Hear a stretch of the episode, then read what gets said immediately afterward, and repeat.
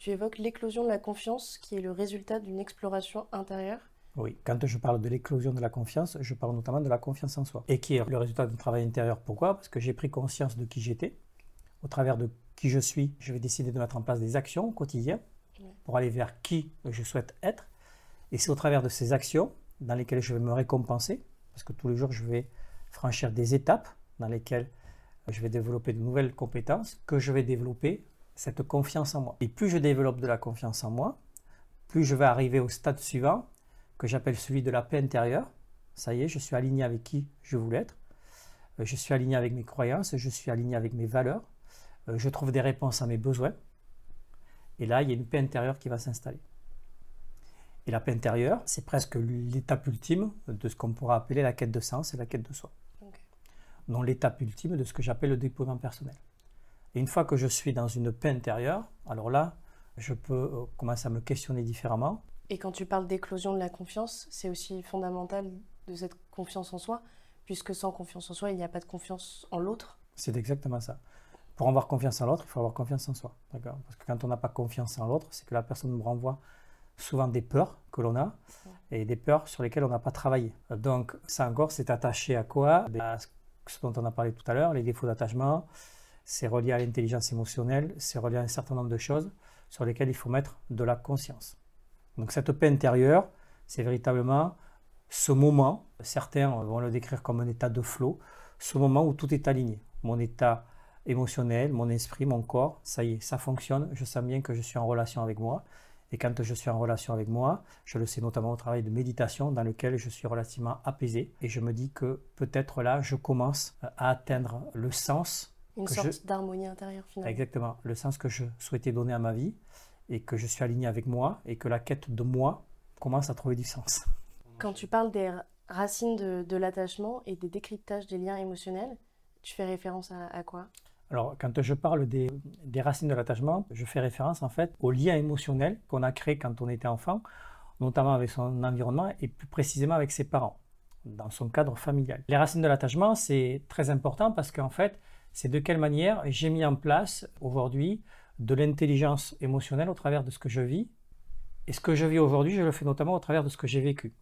Donc, dans les racines de l'attachement, on va notamment retrouver la théorie des défauts de l'attachement, c'est-à-dire qu'on va pouvoir identifier de quoi l'enfant a manqué au niveau émotionnel pour aujourd'hui avoir une stabilité émotionnelle qui lui permet d'être mieux dans ce qu'il vit. Et ces défauts d'attachement pourraient produire ensuite, bien évidemment, des déséquilibres dans les rapports que la personne va avoir avec son environnement. On entend souvent parler de dépendance affective, ça oui, pourrait être ça? Ça pourrait être par exemple de la dépendance affective, c'est-à-dire qu'à un moment donné, je vais rechercher chez l'autre des besoins que j'ai pas eu quand j'étais enfant, et cette personne va tout de suite me proposer, souvent de façon inconsciente, de couvrir ses besoins. Et la relation pourrait s'établir sur ces besoins qui n'ont pas été conscientisés, mais qui proviennent en fait d'un manque affectif qui s'est installé durant l'enfance. Et là, tout de suite, je suis en train de mettre en place une relation avec une personne sur des bases en fait qui ne sont pas bonnes, parce que la seule chose, ou une des choses importantes que va me mener cette personne, c'est qu'elle va me permettre de couvrir ce besoin que je pourrais moi-même identifié comme de l'amour, et notamment dans une relation nouvelle. Hein. Ce qu'on va avoir du mal à identifier tout de suite, c'est effectivement ces besoins qui sont en train de se couvrir. Et on sait très bien que très rapidement dans la relation, ce qui va revenir à la surface, qui va être identifié en conscience, en tout cas on l'espère, c'est que ces personnes souvent ne proviennent pas d'univers qui sont les mêmes, donc ont des systèmes de croyances qui sont différents, et très rapidement des conflits vont pouvoir émerger.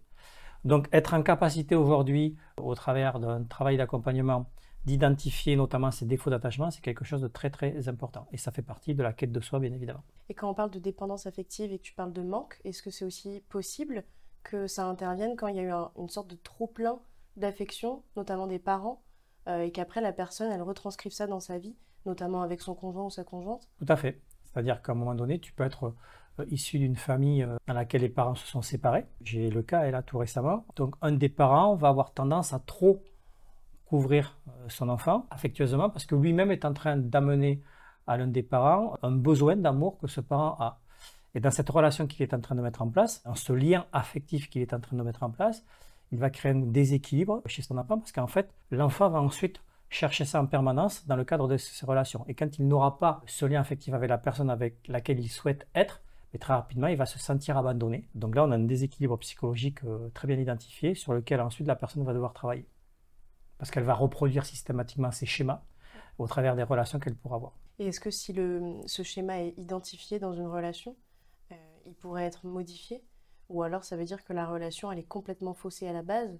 Alors la, la relation au départ est faussée quand les personnes n'en ont pas conscience. C'est-à-dire qu'elles peuvent très rapidement rentrer dans des relations conflictuelles, une relation conflictuelle, c'est-à-dire qu'à un moment donné, bon, on va se rejeter. La faute, c'est ta faute, euh, c'est ma faute. Enfin bref, on n'a pas de solution parce qu'on n'a pas cette conscience psychologique de ce qui est en train de se passer. Quand ensuite une des personnes va souhaiter mettre de l'intelligence sur ça, ben, elle va décider de se faire accompagner. Très rapidement, elle aura des réponses sur ce qui est en train de se passer. Mais pour que les choses fonctionnent bien et fonctionnent bien dans la relation, il faut que les deux personnes mettent de la conscience sur ce qu'elles vivent ça veut dire qu'il faut que les deux personnes soient en capacité de se remettre en question. Donc elles-mêmes, d'être pourquoi pas accompagnées de façon individuelle et ensuite de façon globale. Quand je dis globale, c'est le couple au travers d'un accompagnement avec un psychologue par exemple. Pour créer quoi en fait Ce que j'appelle une réalité commune. Puisque aujourd'hui un couple, ce sont deux réalités qui se rencontrent, deux personnes qui se rencontrent au travers de parcours qui sont complètement différents, d'expériences complètement différentes, et qui veulent créer quoi? Une, une réalité qui va être commune, c'est-à-dire une réalité dans laquelle les croyances qu'on développe sont les mêmes au travers d'objectifs que l'on souhaite atteindre, qui va être celle notamment d'une relation de couple qui pourrait être apaisée, sereine, dans laquelle les deux parties s'épanouissent de façon durable. Quand on parle de, de relation avec de la dépendance affective et que tu parlais des reproches, ça mène souvent, de ce que j'observe, à des relations qui sont basées sur de la culpabilité. Exactement. C'est-à-dire qu'à un moment donné, une des personnes va reprocher à l'autre, par exemple, de ne pas faire de concessions, de ne pas vouloir être mieux dans la relation. Ça va donc engendrer chez la personne qui subit ça de la culpabilité.